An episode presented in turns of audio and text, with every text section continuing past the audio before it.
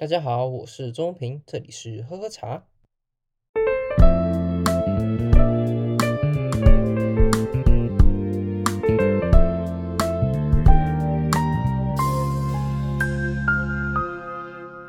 Hello，如果大家你听到这一集的话，现在大概是台湾初一的时候吧。我相信大家应该都还蛮早起来去拜拜的。唉，想想我已经四年没有回台湾。拜过年了，已经没有四年没有回台湾过过年，我觉得很时间过得真的很快，好可怕！我已经没有想到我就这样子四年过去，但也不是说我四年都没有回台湾了，都有回去，但都不是为了过年回去的。想一想，现在也是蛮糟糕的哈。但就是一想到就是四年。初一的时候都没有去拜拜，就蛮奇妙。因为我们家基本上初一都一定会去拜拜，而且都这样一起一大早，跟大家差不多嘛。因为我们都口袋都有个 list，就是只说我们今年呢要去拜哪些庙。那基本上都每年都差不多啊，可能会多一点少一点，但就是差不多那几间庙。那大概凌晨四五点就要起啊，或三四点起来，然后就开始拜拜拜拜拜拜到下午，然后才回家，然后大家开始睡觉这样子。每一年都是这样子。那我从小从来没有喜欢过。初一这这个日子过，就觉得一样很早起，然后完什么事情都不能做，那脸都很臭，然后拜拜，小时候也不知道拜拜是能干嘛，就是只说就觉得好像是我爸爸妈妈会喜欢这种日子一样。当然我，现在这年纪到了，我会开始觉得说拜拜是个很重要的日子的那种年纪也到了，就觉得嗯，现在没有拜拜反而觉得浑身不自在。虽然我们这边旧金山那个地方是有妈祖庙啦，然后还有其他地方好像有佛光山啊，还什么各种。各种各式各样的能够让你拜拜的地方，但我个人就提不起劲儿，就是觉得不对，就是这这不对，那磁场把握什么就是不对。好，不重要，重点是反正初一嘛，大家拜拜，然后尽量保持 笑容，不要让那些神明看到你的苦瓜脸，就这样。那。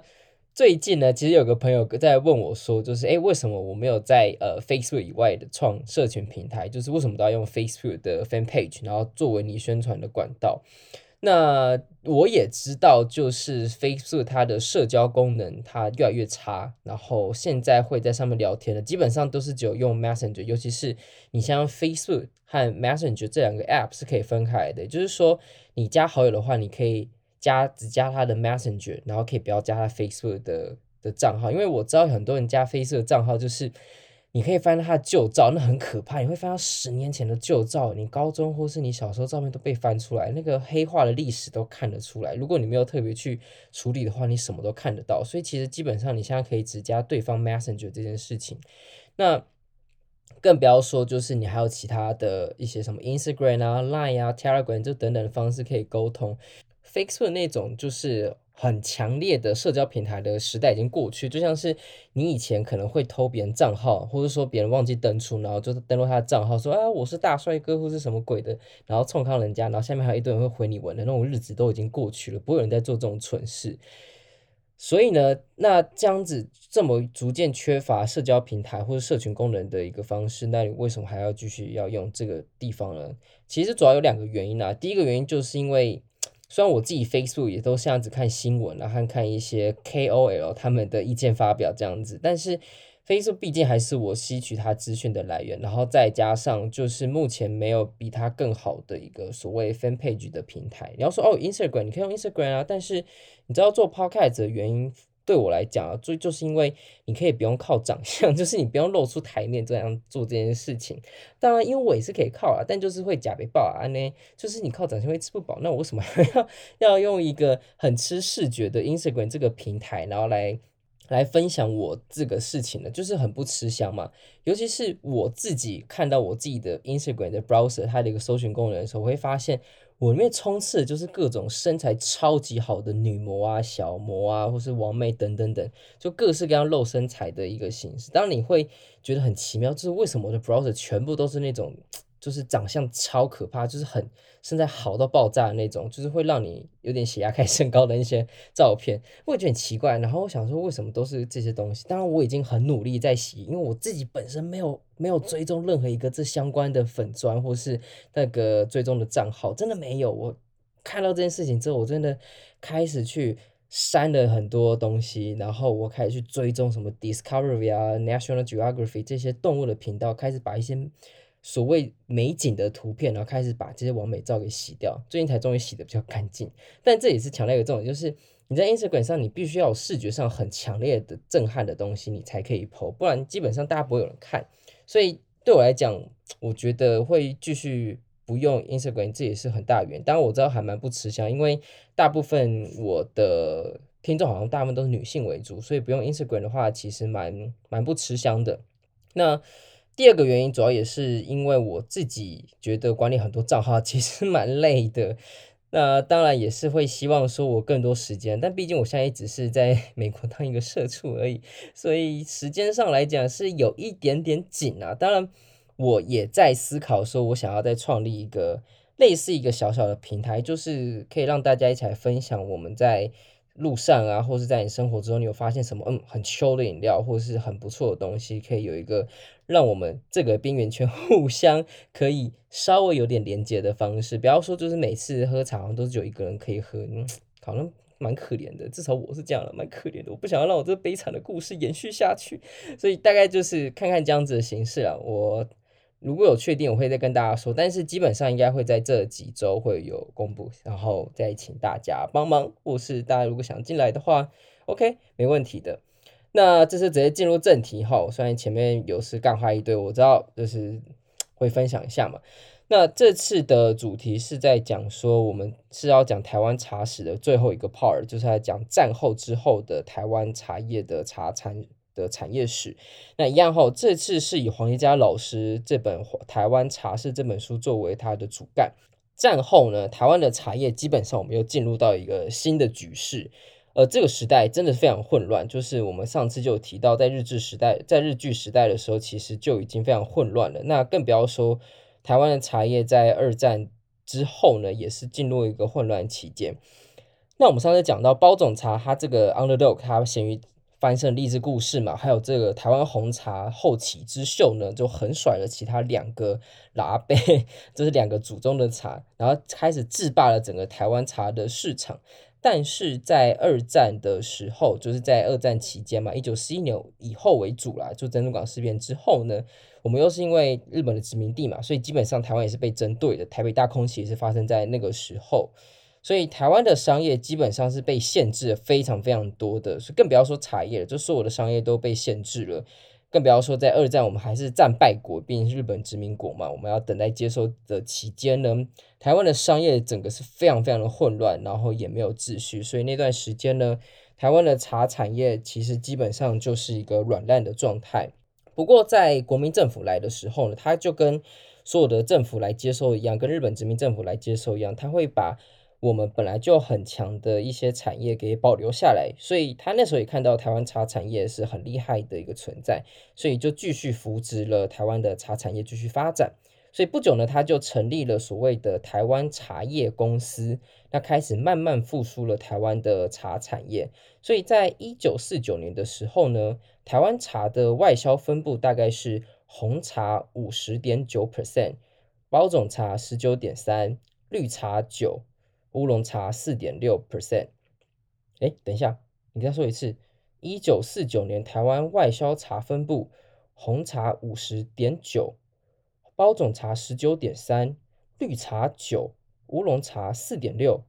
嗯，绿茶怎么会突然挑出现一个绿茶呢？奇怪啊，之前不都没有细分吗？怎么现在又突然超过了乌龙茶？这是什么东西啊？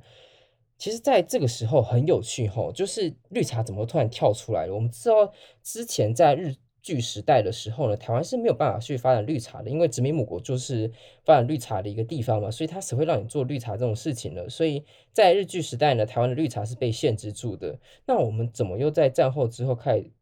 研发了绿茶或生产绿茶呢？主要是因为那时候中国，也就是所谓的中华人民共和国，它刚成立不久，那又想要。转型成为所谓的社会主义国家，所以在贸易上的秩序啊，还有什么都非常的混乱。因此呢，就有外商美商看上了这个缺口呢，就是协和洋行，他看到这个缺口，所以就引进了中国制作绿茶的技术。因为他们做绿绿茶的时间和技术本来就很久，而且非常的强劲。然后开始呢，在台湾种植了绿茶，也开始让台湾去做制作他自己本身的绿茶。尤其是在桃园新竹一带，它更设立大概是十二座的制茶厂。这也是为什么你像去桃园新竹的时候，会有看到一些观光茶园、观光茶厂，说自己是老茶厂的原因，就是从那个时候留下来的。这个时候你会看到台湾的绿茶起步的一个感觉。那这个的形式呢，其实一直都持续到了好一段时间，而且甚至我们拿下了整个北欧的市场。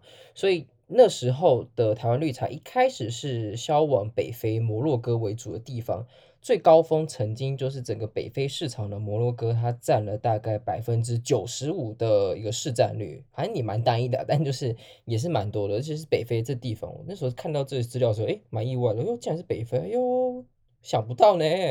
那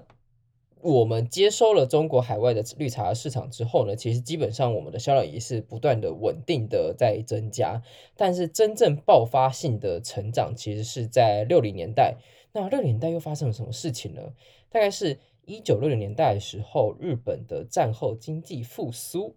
所以这个影响的是什么呢？我们想说，诶，日本不是本来就有做绿茶吗？那干台湾屁事啊？但其实就是因为一九六零年呢，因为日本战后经济复苏，他们一下子就是供不应求，日本的绿茶没有办法供应他们本地的需求，所以他们必须要从台湾来进口台湾的绿茶到日本的市场，所以台湾就开始进口了绿茶到日本，然后因此呢，我们的销量就不断不断的创新高。那你就想说奇怪，哎，等一下，你是不是忘了谁？你是不是有了新欢就忘了旧爱？那、我们红茶嘞，红茶之前在日剧时代不是很秋吗？那你怎么现在就讲绿茶，也没有讲到红茶哦？红茶这个时候就有趣了，因为其实它大概在日据时代的后期，一直到一九六五年哦，红茶都是台湾外销茶的榜首。但是，人生就是个但是，一九六五年是台湾红茶创新高，就是创历史以来外销茶最高的纪录之后呢，它占了出口总值百分之六十四，从那一年开始就直直落，就开始整个就。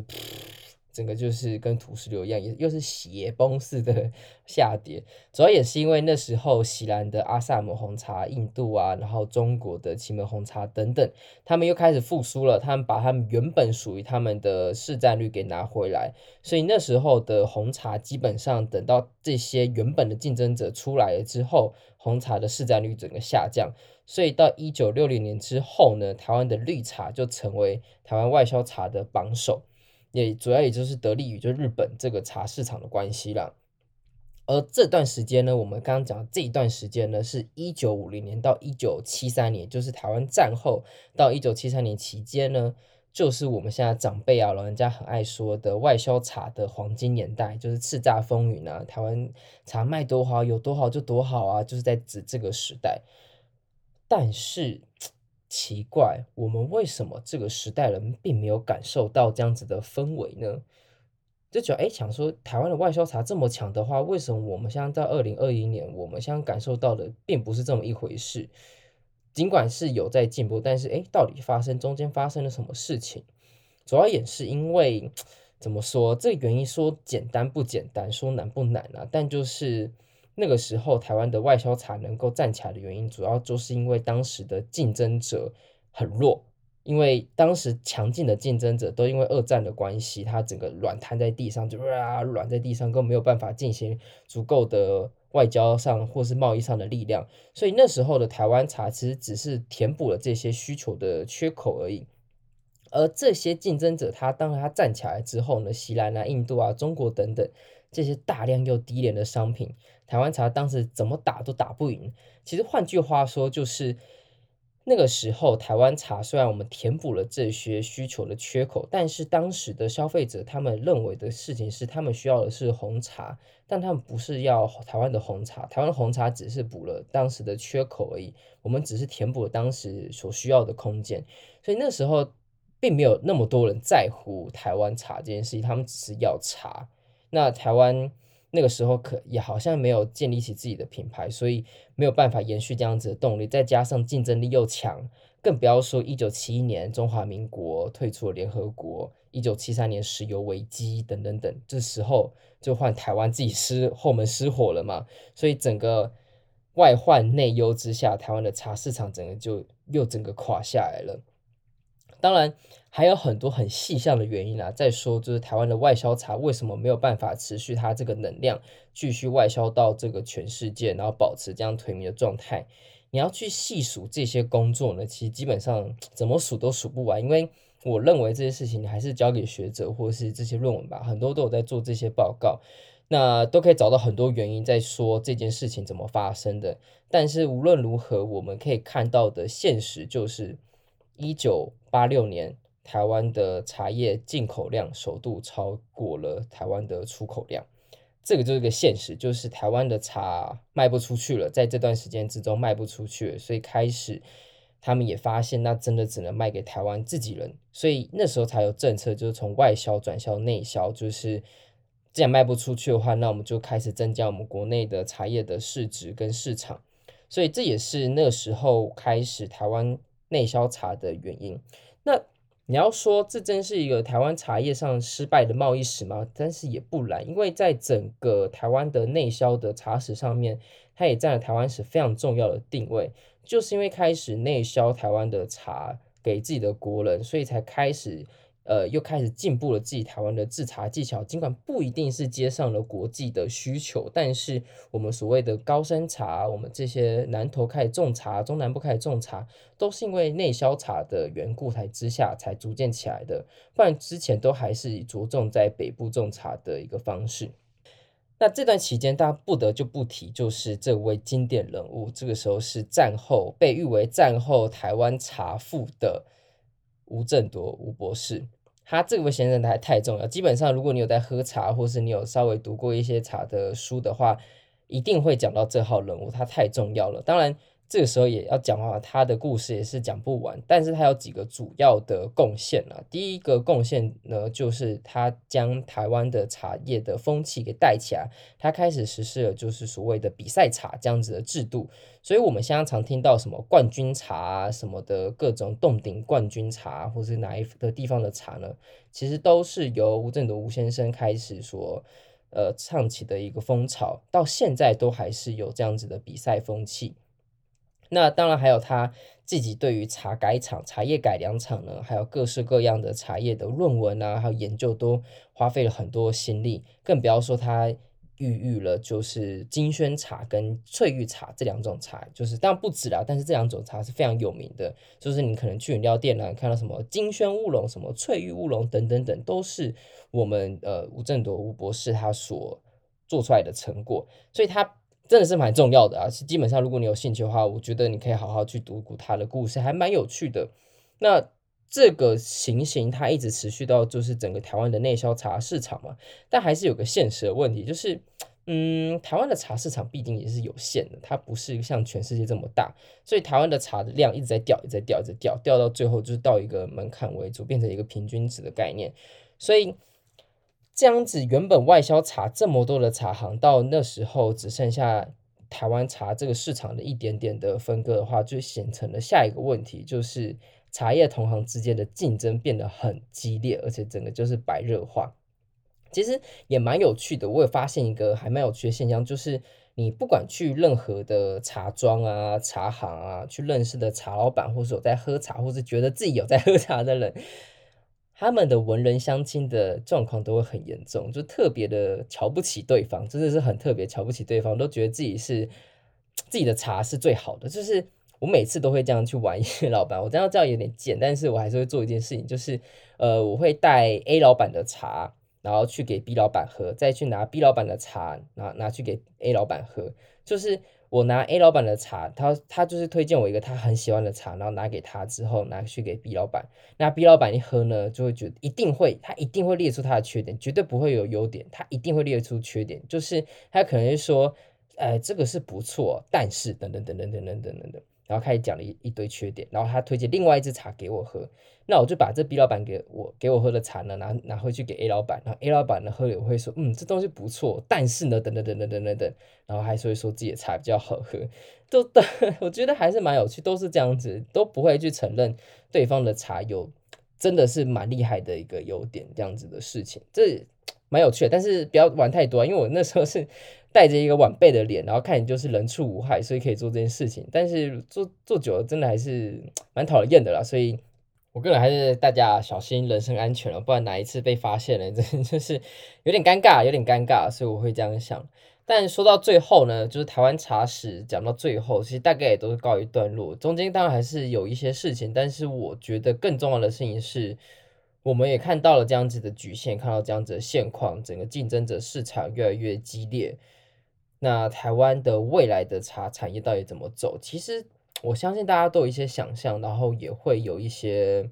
不同的看法。但是其实我在整个做完这个台湾茶史这个系列之后，因为我整又复习了一次嘛，所以其实看到了很多我之前没有看到的一些点。那我自己觉得还蛮有趣，就是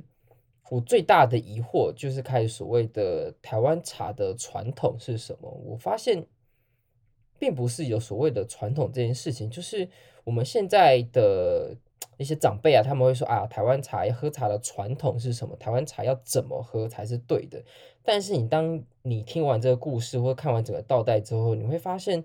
这其实没有所谓的传统这件事情，因为每个它都有它的黄金年代，就像是乌龙茶还在清领的时候，它有它的黄金年代，在欧美卖得很好。那接下来包种茶变得得势，然后卖东南亚为主。但是又被红茶替代，红茶把包种茶跟乌龙茶这两个所谓的传统给打趴在地上，那卖到了全世界。但不久又被绿茶给打趴，绿茶也打败了这所谓传统的红茶，然后卖到日本、中国等等等其他地方。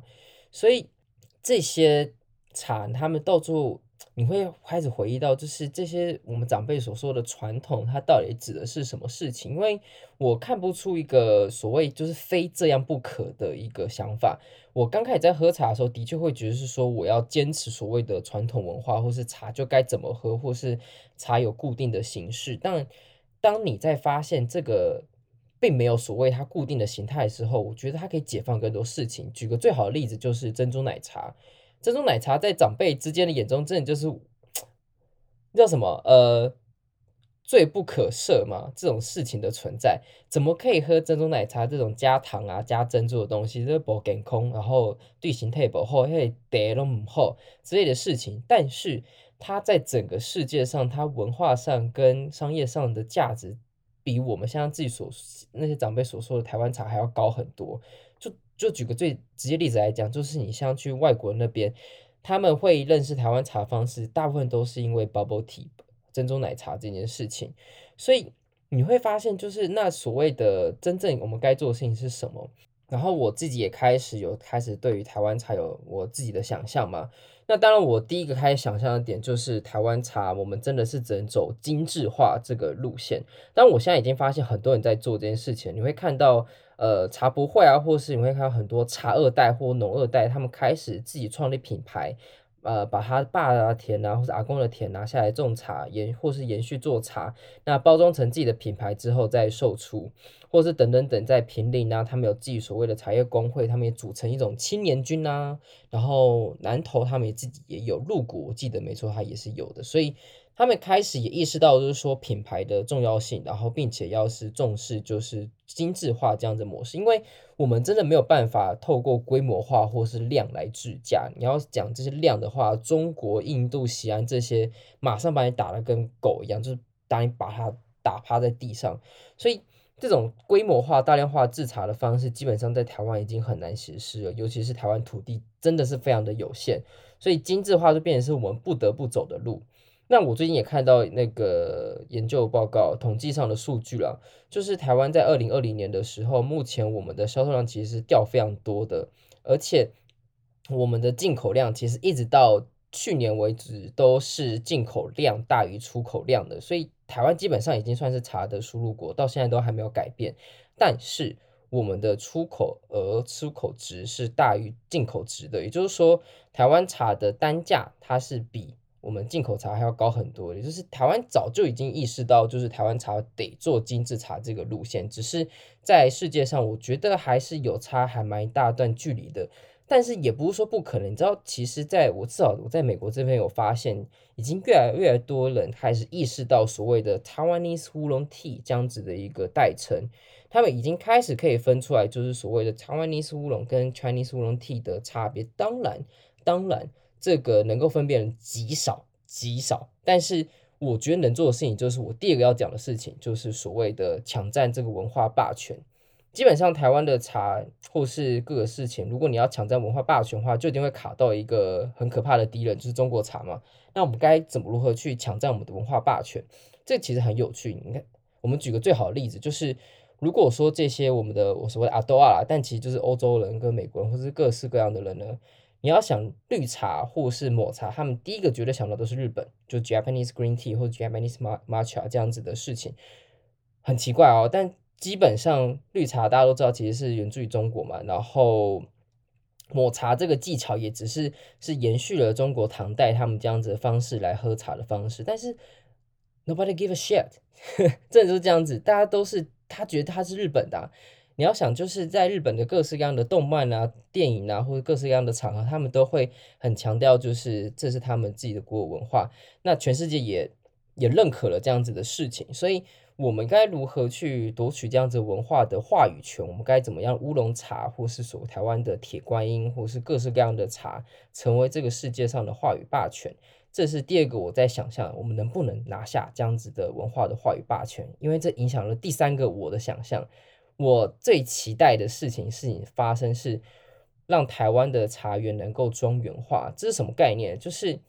我们有在喝红酒，或是有在喝 whisky 的人都知道。在法国的勃艮第嘛，然后爱尔兰的他们的地方，还有就是加州、北加州他们的 Napa Valley 这些地方，如果你想要去喝好喝的红酒或者好喝的 whisky，你就会想要去这些地方去做 wine tour 或是 whisky tour 这样子的形式，因为你知道他们是根源地，所以你可以在那边喝到便宜而且质量非常好的酒类或是各式各样的饮料，而且你可以在一天之中喝到十几种或是不同。不同种的饮料，